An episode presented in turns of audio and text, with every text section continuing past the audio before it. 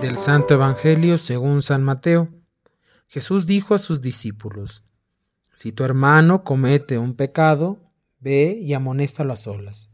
Si te escucha, habrás salvado a tu hermano. Si no te hace caso, hazte acompañar de una o dos personas, para que todo lo que se diga conste por boca de dos o tres testigos. Pero si ni así te hace caso, díselo a la comunidad. Y si ni a la comunidad le hace caso, apártate de él como de un pagano o de un publicano. Yo les aseguro que todo lo que aten en la tierra quedará atado en el cielo, y todo lo que desaten en la tierra quedará desatado en el cielo. Yo les aseguro también que si dos de ustedes se ponen de acuerdo para pedir algo, sea lo que fuere, mi Padre Celestial se lo concederá, pues donde dos o tres se reúnen en mi nombre, ahí estoy yo en medio de ellos. Palabra del Señor.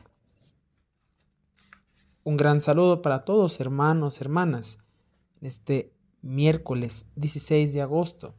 Señor nos habla a ti y a mí a través de su palabra.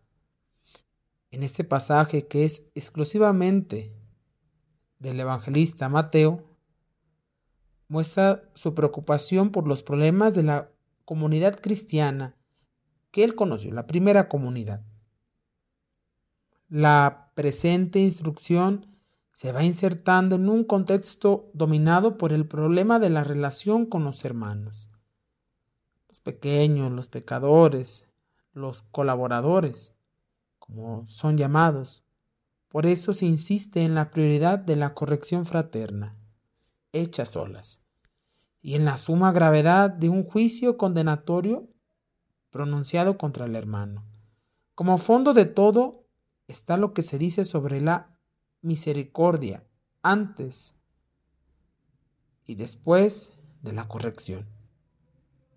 Aparentemente podemos tener la alusión a la oración y a la presencia de Cristo en la comunidad. Hacen pensar en una disciplina eclesial para formar un estilo de vida en la comunidad. Esta norma dada por Jesús en el Evangelio se refiere a una culpa grave y de naturaleza pública, es decir, que todos la sabían y no implica necesariamente que se trate de una ofensa hecha contra el que trata de corregirla. Todo aquel que en la comunidad es testigo de una clase de faltas no puede hacerse el desentendido. Tiene que hacer algo para acercarse al hermano y ayudarlo a convertirse y cambiar. El primer paso se hace a solas. Nosotros lo hacemos al revés. Primero le decimos a todos, no es a solas, de tú a tú, para que la falta quede oculta en cuanto sea posible y se salve el honor del hermano culpable. Es decir, guardar la buena fama del otro. Ya había dado Jesús una enseñanza semejante en el Sermón de la Montaña, una enseñanza como tal que si al presentar tu ofrenda en el altar te acuerdas de que tu hermano tiene algo contra ti, deja tu ofrenda ante el altar y ve primero a reconciliarte con tu hermano. Dice el Evangelio de San Mateo.